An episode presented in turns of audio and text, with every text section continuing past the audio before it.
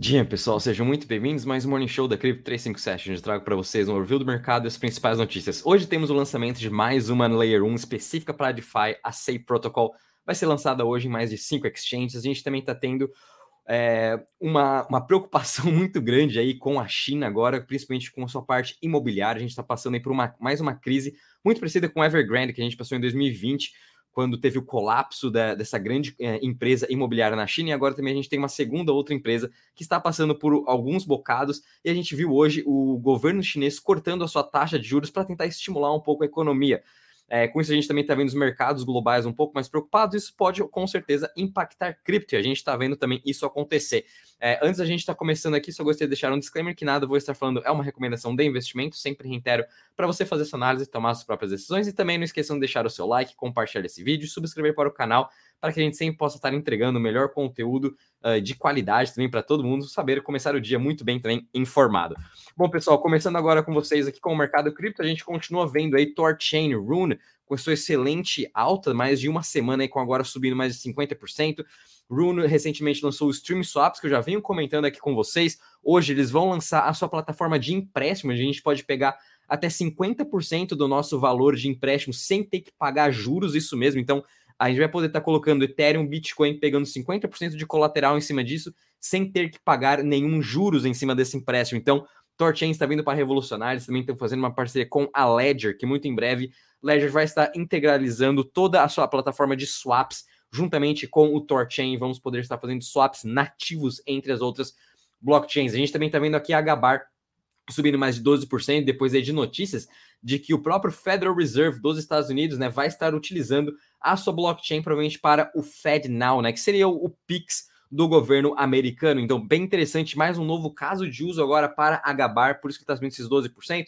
No geral, a gente pode estar tá vendo hoje que as outras altcoins, até mesmo Bitcoin e Ethereum, estão em leve queda, né? Bitcoin de novo parado em 29.446, Ethereum também 1.845 sem nenhuma novidade para ambos os ativos. Eu comentei ontem com vocês sobre a, a possível aí postergação da aprovação do ETF de Bitcoin. Hoje a gente tem o ETF agora da, da Grayscale, que vai ser, é, hoje é a definição da SEC, então quem sabe até 11 da manhã, é, horário local, então vai ser mais ou menos que duas da tarde, a gente vai ter aí uh, alguma, alguma notícia da CVM americana se vão aprovar ou não o ETF da Grayscale. O mercado acha que vai sim postergar mais uma vez, e de novo, somente em setembro, quando chegar aí o ETF da BlackRock, aí sim que a CVM americana vai estar aprovando. Então vamos ficar de olho, a gente pode ver sim um pouco de volatilidade quando aí chegar num período do almoço, um pouco para tarde, quando chegar aí o momento da aprovação ou não desse ETF da Grayscale. Vamos ver dessa vez o que a SEC vai estar falando. É, semana passada a gente teve aí a postergação do ETF da ARK Invest juntamente com o 21 Shares e a SEC falou que eles não estavam preparados, não estava faltando documentação e postergaram agora para daqui 90 dias. Obviamente, vamos ver o que vai acontecer com a Grayscale, se vão falar a mesma coisa ou não, mas no geral, o mercado como um todo continuou muito lateralizado.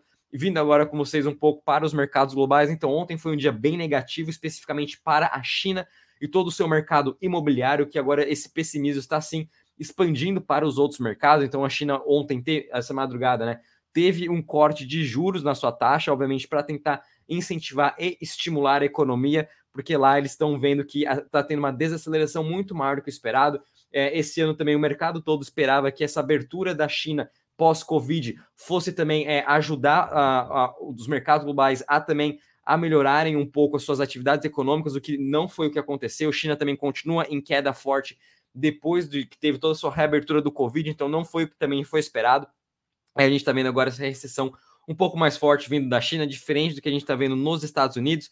Com isso, a gente continua vendo o Treasury de 10 anos subindo agora para 4,22 e o dólar, de novo, cada vez mais ganhando força. Esse mês, até mesmo quando a gente compara é, o real aqui, né, o dólar aqui contra o real brasileiro, o dólar disparou quase mais aí de 2% essa semana, voltando próximo das regiões dos 5 dólares, dos 5 reais, chegou a bater 4,80, quase 4,70 há umas semanas atrás, e agora voltando de novo à região dos 5, então a gente está vendo o dólar de novo ganhando muito mais força, o Treasury americano também ganhando muito mais força, e obviamente isso impacta diretamente os ativos de risco, tanto é que a gente está vendo assim cripto muito mais lateralizado, e obviamente a gente tem uma ou outra aí altcoin muito por conta das suas narrativas próprias de estarem tendo essa alta, mas como a gente pode estar ver nos mercados globais, com toda essa preocupação agora, principalmente vindo da China, isso pode sim afetar os mercados, e, e além disso, a gente teve ontem, né, o Puta, agora até esse o nome, o, o ator que, o, que fez o The Big Short, o Michael Burry, perdão, deu um blur aqui. O, o, Michael Burry, ele fez uma aposta ontem no mercado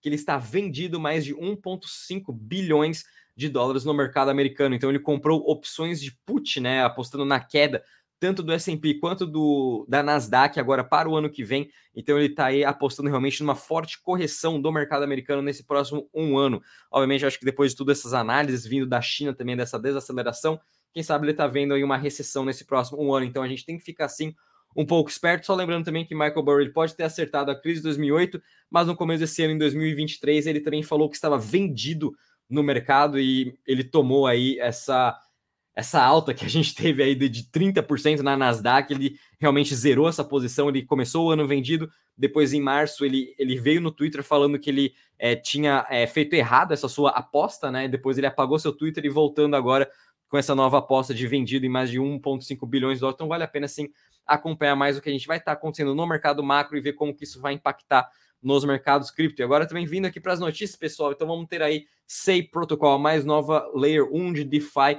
construído dentro do ecossistema do Cosmos, que já tem diversas parcerias com Solana, com Avalanche, com Near, até mesmo com protocolos Layer 2 do Ethereum. SEI está vindo para revolucionar todo o mercado de DeFi e, obviamente, trazer toda essa liquidez que toda essa tecnologia também que tem no Cosmos para os outros ecossistemas e, obviamente, fazer toda essa, essa conexão entre os blockchains juntamente com o ecossistema do Cosmos. Mas muito cuidado, pessoal. É, trouxe até aqui com vocês essa tabela aqui do airdrop oficial, bem legal, mostrando também como a comparação de qual o preço, dependendo, né, o preço que se for começar hoje, como que vai ser em comparação com as outras Layer 1s que foram lançadas, né, como Aptos, Sui, a gente tem também que Solana, Near, uh, Phantom, mas SEI ela é muito específica para DeFi. Então a gente tem que comparar realmente SEI com uma Injective Protocol, com um Synthetics, né?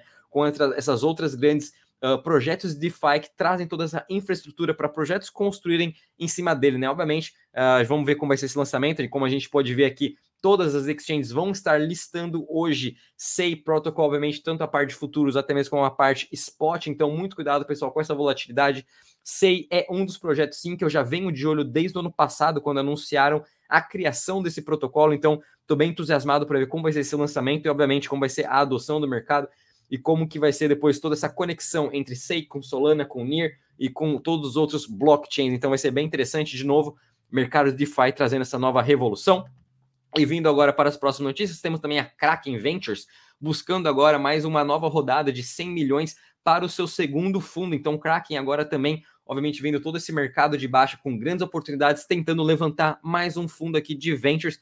Vamos ver como que vai ser. Não está nada fácil, né? A gente conseguir dinheiro para construir fundos de cripto. A gente sabe como o dinheiro está escasso, não só para o mercado de cripto, mas também para é, os mercados de, de ações, né? O, a parte de venture capitals das bolsas americanas, das bolsas europeias, enfim, está muito difícil de se conseguir dinheiro com essa taxa de juros que a gente pode simplesmente emprestar para o governo americano a 5%, quase sem nenhum risco. Então, vamos ver também como que vai ser essa procura agora da Kraken em relação aos fundos.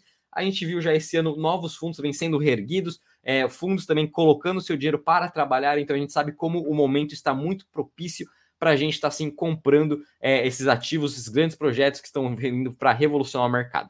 Vindo agora para a terceira notícia, a gente está vendo agora a Coinbase expandindo seus serviços para o Canadá, depois que a Binance teve que fechar as portas uh, dentro do Canadá. Então, a Coinbase agora expandindo uh, dentro da Américas mesmo. Bem interessante ver a Coinbase conseguindo essas novas expansões. A gente também viu agora eles lançando né, essa corretora de futuros, onde está tendo uma demanda muito forte institucional com suas corretoras offshores, e agora a Coinbase também ajudando o Canadá a trazer isso, né? E obviamente depois a Coinbase também ter lançado a sua Layer 2, toda, todos os olhos estão muito mais de olho agora na Base, na Coinbase também.